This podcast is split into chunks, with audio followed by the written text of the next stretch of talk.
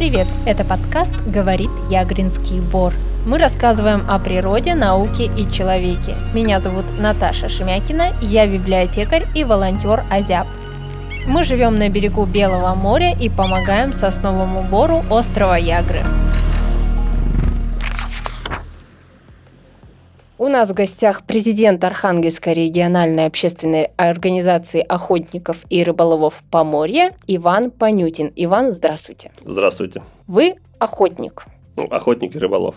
Как давно этим занимаетесь и как вообще пришли к этому?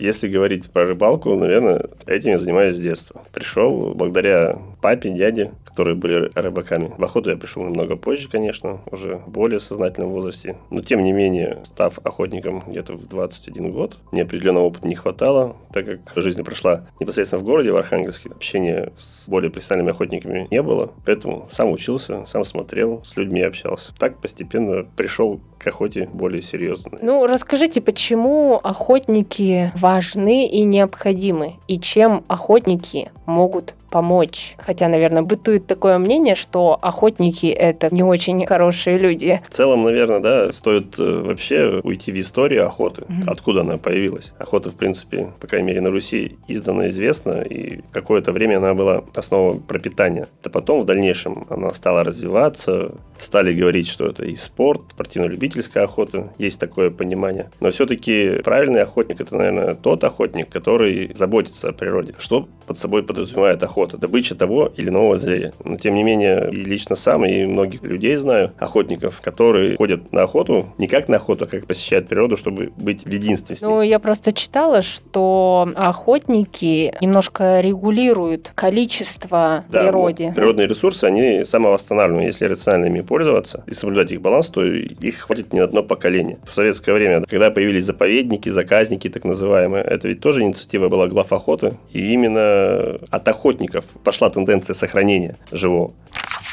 В эфире рубрика «Энциклопедия Ягринского бора». Мы – Юната Азяб, ее авторы и ведущие. В Архангельской области расположено 111 особо охраняемых природных территорий, включающих в себя один заповедник, 4 национальных парка, 35 заказников, 65 памятников природы, 2 дендрологических сада и 1 ботанический сад, а также 3 охраняемых природных территории местного значения, около 6% территории области.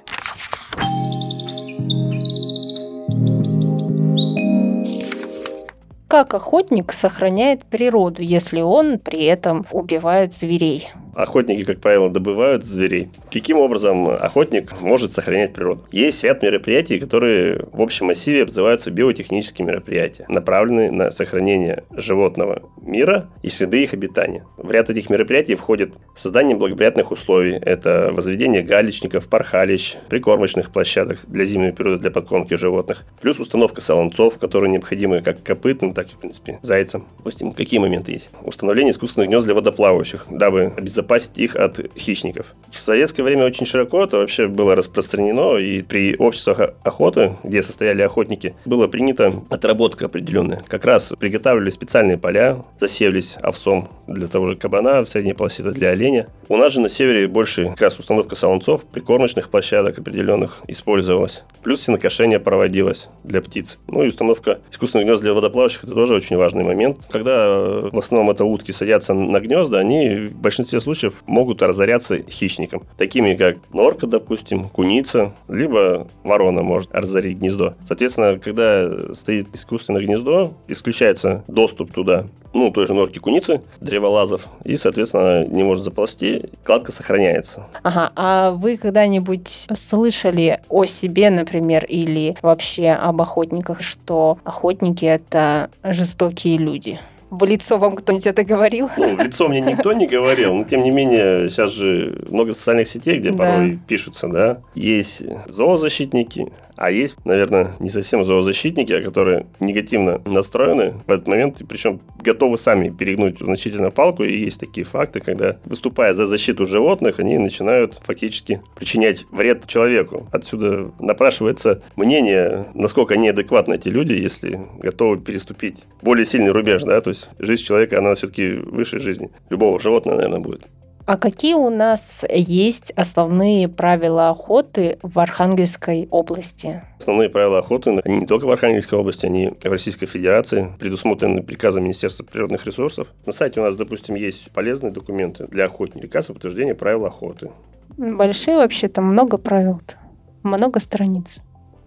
Ну, правила охоты достаточно объемный документ. Это приказ Минприроды о подтверждении правил охоты.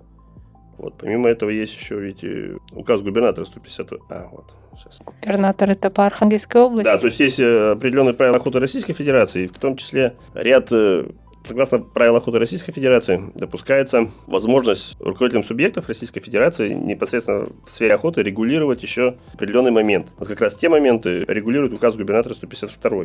Вот. Как раз вот этот указ губернатора и гласит у нас об определении видов разрешенной охоты и параметров осуществления охоты в охотничьих угодьях на территории Архангельской области, за исключением особо охраняемых территорий федерального значения. И если брать весеннюю охоту, допустим, которая открывается у нас в Архангельской области на водоплавающую птицу, как раз этот указ ограничивает, и для весенней охоты это выделяется не все охотничьи угодья, а только определенные территории, участки, как их называют, с которыми можно, в принципе, знакомиться в этом указе. Ну, либо спросить об них в инспекции. Во-первых, весенняя охота, она вся на водоплавающую дичь происходит не на всех охотничьих угодьях, а только на специально отведенных местах на которых разрешено охотиться. Если берем мы боровую птицу, такую как глухарь тетьев, то весной охота разрешена только на самцов этих видов. И опять же, только в закрепленных охотничьих угодьях. Даже на участках, которые открываются, где охота на водоплавающую, там нельзя. Только на закрепленных. То есть это те охотничьи угодья, которые закреплены за юридическими, либо индивидуальными предпринимателями. Чем занимается общество охотников и рыболовов? Какие задачи? Но вообще целью нашего коллектива, который у нас есть, это было все-таки вокруг себя собрать то общество, которое будет нацелено на сохранение животного мира, региона непосредственно. Мы именно на этом фоне объединялись. И это, наверное, из основных моментов нашего общества. Как бы кто ни говорил, что охотники не кровожадные. Нет, на самом деле это не так. А есть среди охотников кровожадные? Как и среди любых млекопитающих и хищники, да, то есть, соответственно, есть и браконьеры у нас, которые нарушают законодательство, не сроков охотятся. Есть люди, которые занимаются добычей сверх норм добычи. Ну, факты такие есть, их отрицать нельзя. А как вы к ним относитесь, к этим? Ну, товарищам? вообще к фактам браконьерства мы в любом случае относимся отрицательно и как бы не приветствуем угу. это дело. Все мероприятия, которые мы стараемся проводить и проводим, соответственно, направлены на повышение культуры охоты в целом, чтобы донести до людей, что это действительно тот ресурс, который нужно беречь и сохранить, потому что он восстанавливается, и при рациональном его использовании это, в принципе, дает большие плоды в целом. Хороший пример был в советское время, когда институт охотничьего хозяйства был широко развит, и государство уделяло особую роль этому всему, то при достаточно высоких норм добычи ресурс, в принципе, не уменьшался. А сейчас как с этим делать? А сейчас охотничье хозяйство фактически находится в упадке. Со стороны государства уделяется недолжное внимание, это мое мнение. Этому, да, есть определенные нормативные документы, законы по охоте, но не более того, даже если банально идти идти по количеству охотничьих инспекторов, которые находятся у нас в регионе, которые непосредственно занимаются охраной охотничьих ресурсов, то их значительно мало, и у них просто не хватает времени полноценно выполнять свои должностные обязанности. Но вот вы занимаетесь не только охотой и рыболовством, вы еще организуете различные охотничьи фестивали, выставки, смотры. И вообще можно сказать, что вы занимаетесь экопросвещением. Давно ли вы этим занимаетесь, именно общественной какой-то работой? Организация наша была создана в 2019 году. Круг интересов у нас э, начинал развиваться с того, что мы занимались охотничьим собаководством, непосредственно занимались охотой с легавыми собаками, соответственно, воспитанием легавых собак. Ну и начинали организовывать испытания, состязания легавых собак в Архангельской области. Они ранее проводились обществом охоты, которое в Архангельске было, но потом постепенно общество сошло на нет. Сейчас в настоящий момент они официально переехали в Котлас. Ну и получается, что появились мы, которые mm-hmm. захотели это все продолжать, развивать. Это, наверное, вот как мы пришли к этим моментам. Но просвещение фестиваля, охотничий фестиваль, который идет, это, в принципе, потребность была людей, в том числе организаторы охотничьего фестиваля изначально выступали не мы, а охотники, а мы уже позже к ним присоединились и пытаемся сейчас данный фестиваль вывести на новый уровень, более широко и частично поменять формат. Есть среди людей, зрителей, посетителей которые, допустим, не занимаются охотой, Ну, посещают ваше мероприятие? Но в настоящий момент нами реализуется проект «Мы с тобой одной крови, ты и я» при поддержке фонда президентских грантов. Он как раз направлен на создание в Архангельске, Северодинске, Новодинске, Приморске, Холмогорске районах волонтерского движения по проведению биотехнических мероприятий, то есть мероприятий, направленных на помощь животным. Как раз здесь мы больше отклик получили от студентов, в данном случае, которые даже не являются охотниками. Есть у нас ребята, которые, будучи не охотниками, оказывают помощь в проведении данных мероприятий. Как вам кажется, сейчас люди как-то лучше стали относиться к животным или так оно и было? Сейчас ведь ввели законы, которые запрещают плохое отношение к животным. Показательные были у нас мероприятия, когда люди, которые неправильно относятся к животным, были наказаны. Для охотника все-таки правильное отношение к животным, да, то есть исходить из морали и из этики, по канонам, правилам, всем которым говорится, то в любом случае ты добываешь птицу, причиняя наименьший вред. И при добыче птицы охотник не будет ждать, если, мало ли, ранено животное или еще что-то, чтобы оно мучилось, соответственно, омертвит его в этом случае. Тенденция, что встречаются сейчас живодеры, которые, да, вы, наверное, имели в виду про домашних собак, Свердинский был плюс котов. Конечно, в этом случае большинство охотников относится к этому отрицательно. Не может человек, живущий в гармонии, наблюдать над живодерством, которое происходит фактически. Такой странный вопрос, для чего нужны охотничьи собаки? Во-первых, охотничья собака – это в первую очередь друг.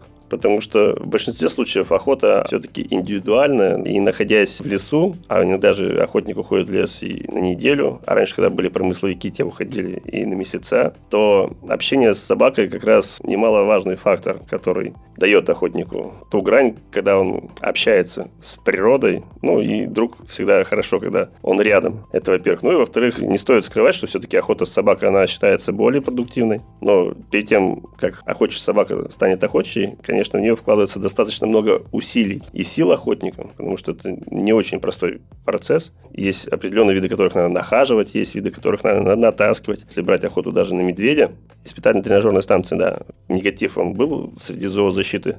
Что издеваются над животными? Да, что, ну, что идет притравка фактически ну, прямой контакт с животным, что животные беззащитные, но здесь все-таки надо расценивать те моменты, что человек, когда в лесу находится один на один с тем же самым медведем, и у него подготовленная собака, то есть у него есть риски фактически не выжить. Это, опять же, не обязательно может происходить из-за того, что он охотится. Да, ну, как на... должна быть подготовлена собака при встрече с медведем? Что она должна Ну, она, по сути, когда собака при встрече с медведем должна, если хозяин находится рядом, в принципе, защитить собака, ну, человека от медведя. Как? То есть путем облаивания, да, привлечь себе внимание, чтобы медведь отвлекся, соответственно, тем самым дать человеку время сориентироваться вообще, как ему поступить. Это немаловажно. Ну, одно, когда гребни просто по лесу идет, и медведь сзади пришел, хлоп по голове, ты пришел. И другое, когда у тебя собака рядом, она, во-первых, голосом обозначит, что кто-то рядом есть. То есть есть какая-то опасность, либо есть какой-то зверь. А у вас есть? У меня собаки есть, но я увлекаюсь охотой с легавыми собаками в большей степени. Легавая собака – это собака, предназначенная в большинстве случаев на охоту на птицу с явно выраженной стойкой. Если в двух словах, вы идете по полю, собака бежит, причуяв нужную дичь, она своим направлением тела, носа показывает, где-то дичь есть. Соответственно, охотник подходит, дает команду собаке «подай». Собака делает движение вперед, поднимает птицу на крыло, после этого идет команда собаки «даун», либо «стой», либо лежать. Собака должна остановиться, после этого охотник делает выстрел, соответственно. Птица добывается, собаке дается команда «подай», и собака непосредственно приносит уже птицу. Но в любом случае охота с собакой – это тандем. А есть ли у вас какие-нибудь э, охотничьи байки? Ну, я вообще как бы к байкам не привык рассказать.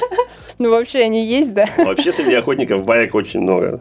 Особенно, когда где-то вечером на привале за столом у костра, то есть много всяких рассказов, много о чем разговаривают. Я как раз, когда готовилась к вашему интервью, мы с коллегой тут выясняли, что такое подсадная утка. Мы так и не могли выяснить, что такое подсадная утка. Подсадная утка – это фактически домашняя утка, которая по конституции тела очень похожа на дикую утку. Это живая утка. Соответственно, да. Она и есть для охоты. Выведена человеком, который облегчает охоту. То есть подсадной уткой в большинстве случаев охотятся весной. Утка подсадная – это больше кряковая порода. Да. Весной охота разрешена только на селезней кряковой утки. Соответственно, данной подсадной уткой охотник делает шалаш, садится в разрешенных угодьях, уточку выпускает на водоем, ну, она там привязывает, место оборудуется для уточки специально. И уточка сидит, наманивает селезней. Опять же, охота разрешена только на селезней. Это такая Уточнись. умная утка? Утки, как и собаки, чтобы совсем быть умными и хорошими, и профессионалами, конечно, их очень мало, и редко они попадаются. Но, опять же, тоже определенный труд, опять определенное время э, проведения с той же самой уткой в природе. Так, да, по сути. Она начинает, она начинает манить, и когда селезень подлетает,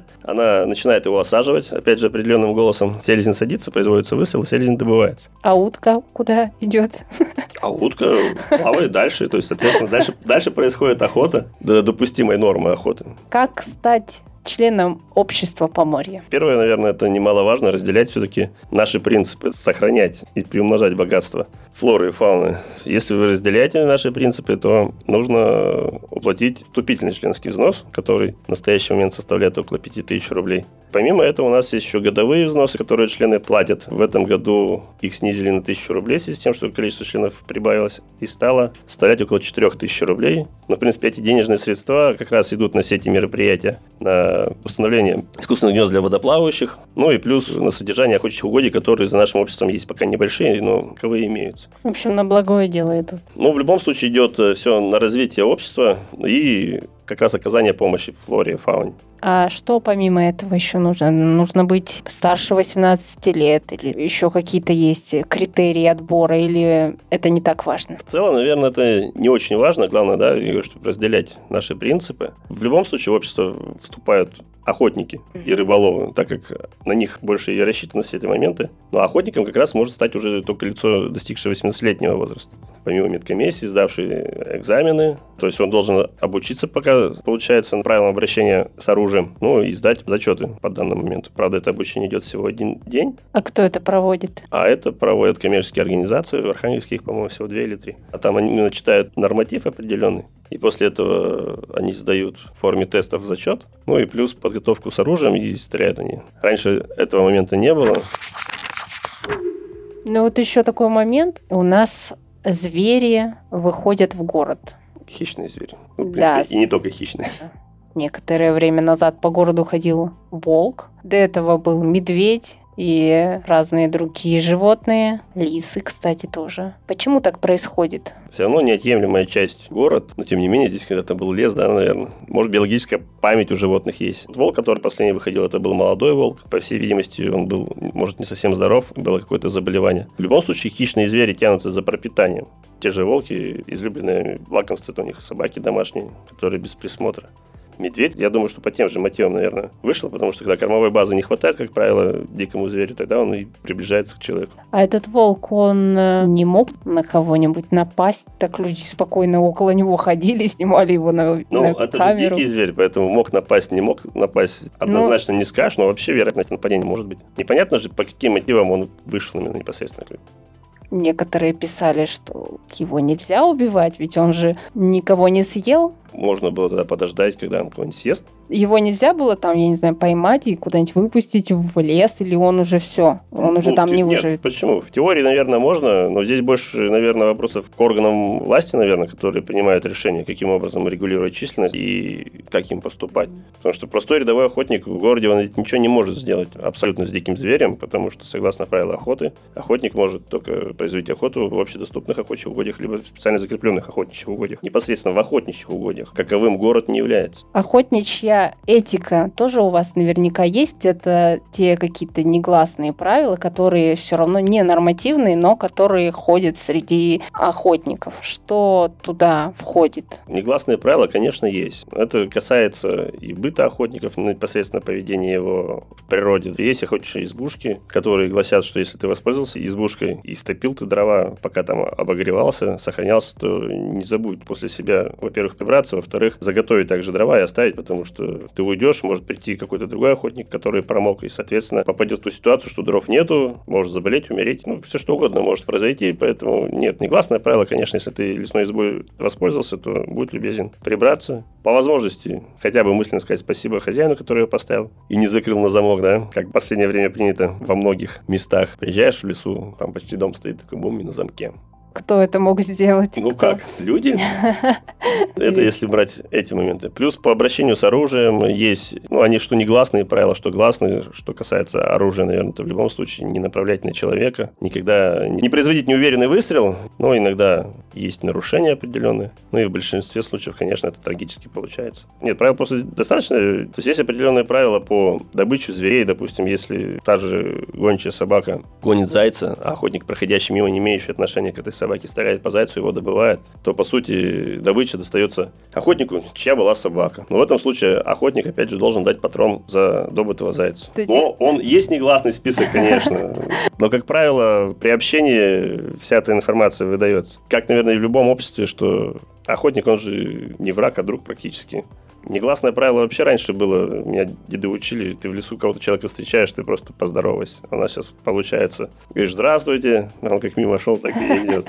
Отсюда и начинается культура, наверное, с приветствия. Про Ягринский бор и про его биоразнообразие вы что-то знаете? А кто у нас тут есть? Ну, Конечно, мы же социальные сети читаем, у вас там есть э, белочки. Да. Белочки Года два или три назад медведи заходили, лоси были. Да, лису недавно видели. Заяц еще там где-то Ну, подальше. зайцы должны быть. Водоплавающая птица, наверное, летом, осенью, весной есть. Я беру утки, да. Возможно, и кулики. Да, кулики тоже есть. Учет промысловых зверей. Есть ли вообще какие-то данные, сколько в наших лесах медведей, волков, лис, еще там кого-нибудь, э, стало ли их больше или меньше там за последние, допустим, 30 лет? В Российской Федерации есть охотничий хозяйственный реестр, который охватывает все вопросы охотчих хозяйств. В этом хозяйственном реестре можно увидеть цифры количества охотников на территории того или иного региона. Там же можно увидеть видовой состав зверей и птиц, их численность, но только в том случае, если регион принял определенную форму учетов. Ну вот если брать на примере Архангельской области, то Архангельская область в основном учеты проводит по зимним маршрутным учетам. То есть есть большая проблема в Архангельской области, это по фактической численности паралетной птицы, ну, водоплавающей, тех же самым куликам, то есть они у нас фактически никак не учитываются, потому что этих данных в охотхозяйственном реестре нету, и, соответственно, сбор данной информации не производится Министерством природных ресурсов по Архангельской области. Мы уже на протяжении двух лет говорим, что охотники готовы оказывать помощь. В этом случае, ну, так же, как происходит с зимними маршрутными учетами. То есть есть более подготовленные охотники, которые помогают проводить это все. Но Министерство природных ресурсов пока ссылается на то, что правительство Российской Федерации четко не определило, как что, поэтому они не готовы это делать. Хотя мы считаем, что это, конечно, нужно и необходимо отражать. Также охотхозяйственный реестр включает в себя количество проведенных биотехнических мероприятий. Но если его запросить по Архангельской области, то там тоже будет, к сожалению, нули. Хотя фактически биотехнические мероприятия проводятся некоммерческими организациями, ну или просто рядовыми охотниками. Насколько важны биотехнические мероприятия? Когда все это крутилось и вертелось в советское время, численность диких зверей и птиц возрастала, и при столь высоких нормах его меньше не становилось. В нормах добычи его меньше не становилось. То сейчас, когда на это практически не уделяется внимания, непонятно вообще, что происходит. В принципе, то же самое, что регулирование численности диких животных, это тоже одно из биотехнических мероприятий, которое позволяет как раз содержать их в нужном количестве, чтобы и не было вот этих непонятных выходов, еще что-то, чтобы они жили в лесу. И проведение учетов э, животных, это тоже один из видов биотехнических мероприятий. Это такой широкий комплекс. Хотелось бы еще спросить про те виды, на которых запрещена охота. У нас такие наверняка тоже есть. Ну да, то есть у нас есть охотничьи ресурсы, которые предусмотрены э, федеральным законом об охоте, и есть ряд животных, которые обитают в Архангельской области и внесены в Красную книгу. Архангельской области, а также Российской Федерации. Но если из того, что быстро приходит мне на память, это дикий северный олень, который, он, в принципе, внесен в Красную книгу Архангельской области. На него охота запрещена. Есть ряд птиц. Лебедь занесен в Красную книгу. Охота на лебедя в Архангельской области запрещена. Хотя фактически в настоящий момент мы наблюдаем его значительную численность. И я бы разрешил бы на него уже охоту, потому что, по сути, лебедь ведь он хищник. Где поселяется лебедь, там же в округе ничего живого практически не остается. Ни мышей, не, он также разоряет гнезда уток, если видит, также жрет яйца, также и мышей. Кстати, есть даже видео великолепно в интернете, если набрать, на что способна эта птица. Такой красивый, такой прожорливый, да? Ну, если смотреть по гусиным, то в Красную книгу Архангельской области входит также гусь-пескулька. Серый гусь, он входит в Красную книгу Российской Федерации. Но, как правило, серый гусь через Архангельск не летит. Подвид таежный гуменник теперь входит в Красную книгу Архангельской области. Только непонятно все-таки, на основании чего были сделаны такие выводы. Еще раз хочу сказать, что когда учеты водоплавающих по территории Архангельской области не ведутся, он недавно попал туда, таежный гусь, гуменник. Потому что есть тундровый гусь-гуменник, но это как э, орнитологи их э, разделяют. По внешним признакам их очень тяжело определить, но тем не менее, говорят, можно. А какое наказание есть за добычу как раз? За незаконную добычу, Да. ну, в любом случае, административное либо уголовное наказание. А, уголовное даже есть, да? Ну, соответственно, да, все зависит от того, какой вред причинен флоре, фауне своими действиями. Если сумма превышает ущерба, то возбуждается уголовное дело. Спасибо большое, Иван, за беседу. Приезжайте к нам на Ягры. Это подкаст «Говорит Ягринский бор», совместный проект «Азиаб» школьного лесничества Ягринской гимназии и библиотеки «Кругозор». Благодарим за поддержку губернаторский центр Архангельской области. Оставляйте комментарии, задавайте вопросы, ставьте лайки и подписывайтесь на наш канал. До скорой встречи!